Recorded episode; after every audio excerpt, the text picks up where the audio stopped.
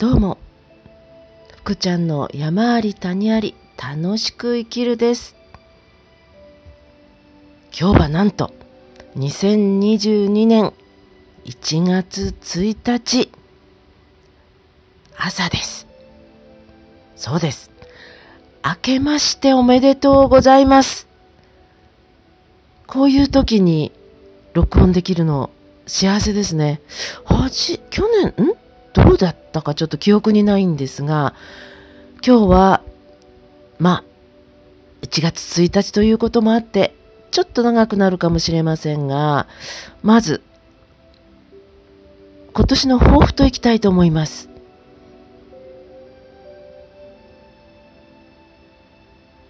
昨年12月に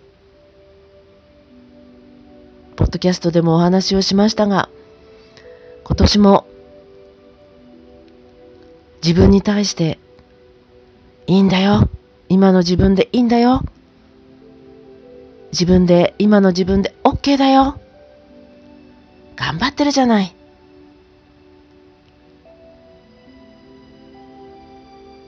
今の自分で、自分でじゃないな。今の自分に自信持って、できるよ。大丈夫だよ。もう、これしかないです。今年もこれでいこうと思っています。そして、今年は2022年なので、まあなんか占いでよると、今年来年ぐらいが私の、まあ運命、運、運命？運、運勢？の絶頂期らしいので、やはりその辺に向けて、最後の悪あがき。悪あがきとは言いませんね。もう一回チャレンジをしたいなって。まあもちろん12月からしている放課後でも一つのチャレンジなんですけれども、やはり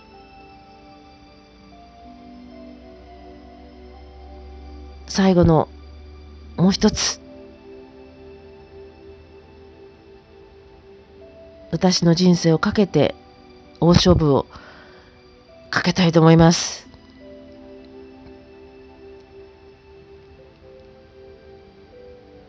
ま、それが私の今年の抱負です。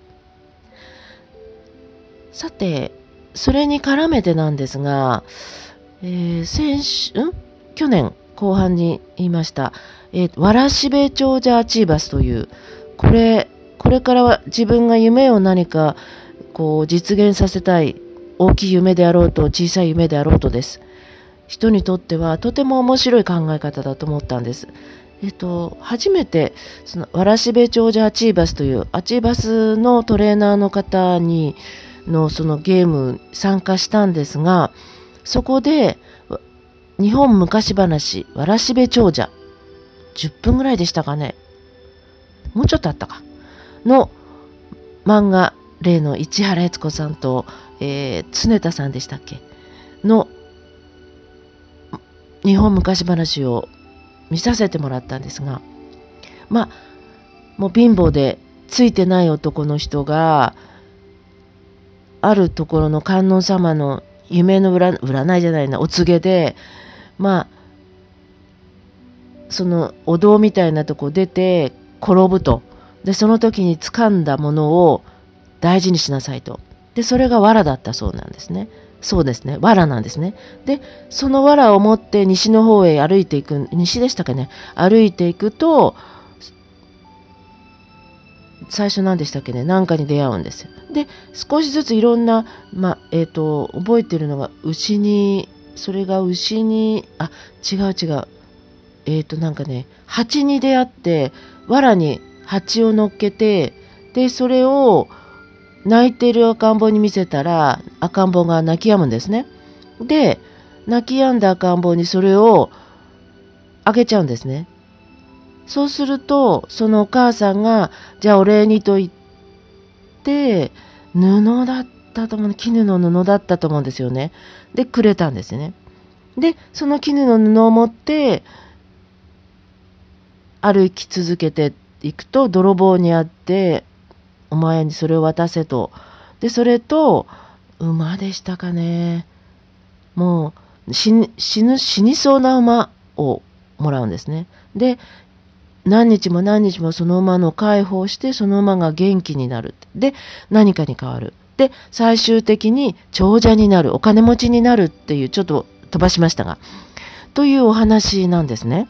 わらしべ長者、わらから長者になったという、そういうわらしべ長者の話なんですけれども、要は、そこにお金が何もか、関わ、関係してないんですよ。物々交換なんですよね。で、今回ゲームに参加した時に、有形のもの、無形のものを一つずつ持っていく。で、それを紙に書くんですが、まあ、私も必要に、今自分にとって必要ないなって思うものをいくつか、ものとして持っていって、で、無形のものとしては自分の30年間の保育の実績を、に価値を自分でつけるんですね。それはお金なんですけども。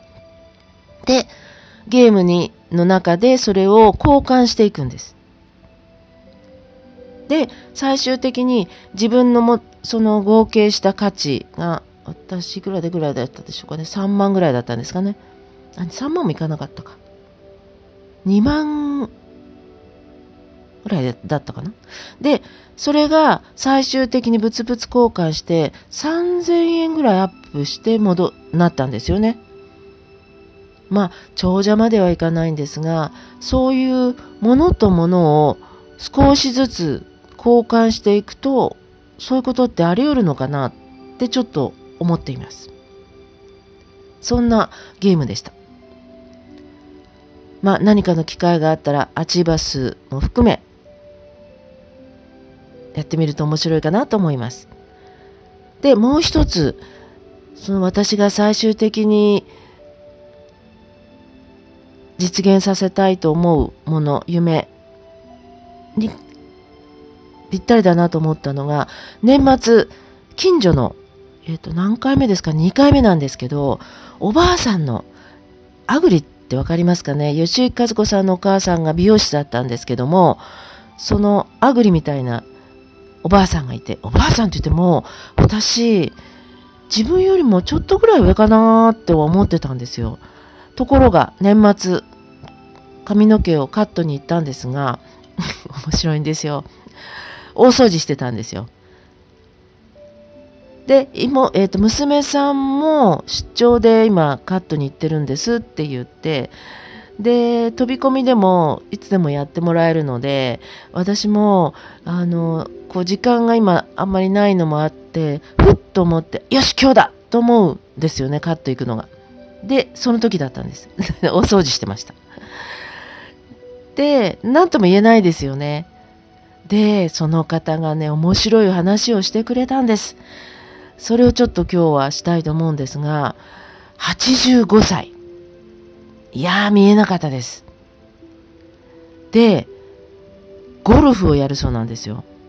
で、しかも、腰を悪くしてから、ゴルフを始めたんだそうです。始めたそうなんです。で、その方の考えがまた面白い。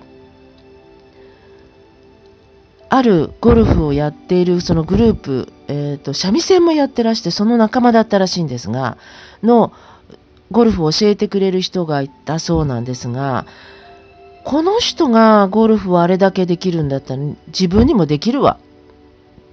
自分にできないはずはない。自分にはできるって思ったそうです。で、その人のレベルまで行っちゃったそうなんです。で、またちょっと上手い人の目標があるんです、がいるんですって、そういう人が。そうすると、またちょっと上の人のを見て、この人ができるんだったら私にできないはずはない。私にもできる。と思ってまたそこのランク上まで行くんですって。行っちゃうんですって。すごいと思いません？私その考え方めちゃめちゃ、な、もう受け入れ、あの、うん、あ、これ、いただきと思いました。そういうふうに私思ったことないんですよ。同じ人間なんだからって言うんですよ。その85歳の美容師のおばあちゃんが。なんかね、すごく勇気もらいました。ああ、なるほどなーって。だからなんかこう、今でも現役でゴルフ行くらしいんですが、その、不思議と、まあ腰、なんか頸椎のどっかがあれらしいんですが、ゴルフできるんだそうです。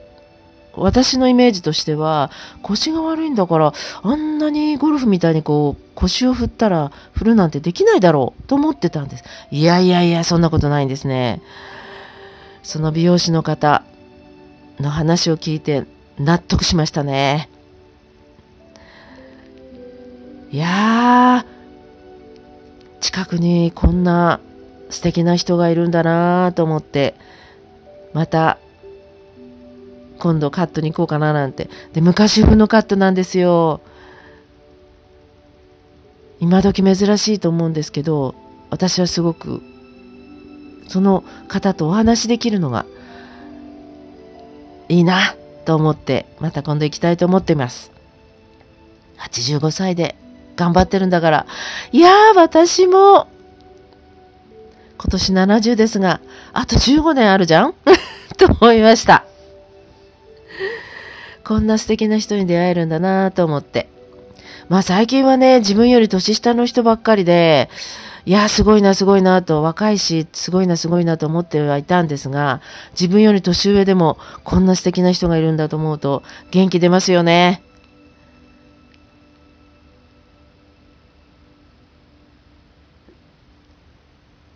なんか今日は、1月1日ということもあり、そんなことをだらだらと話してしまいました。それでは皆さん、今年一年よろしくお願いします。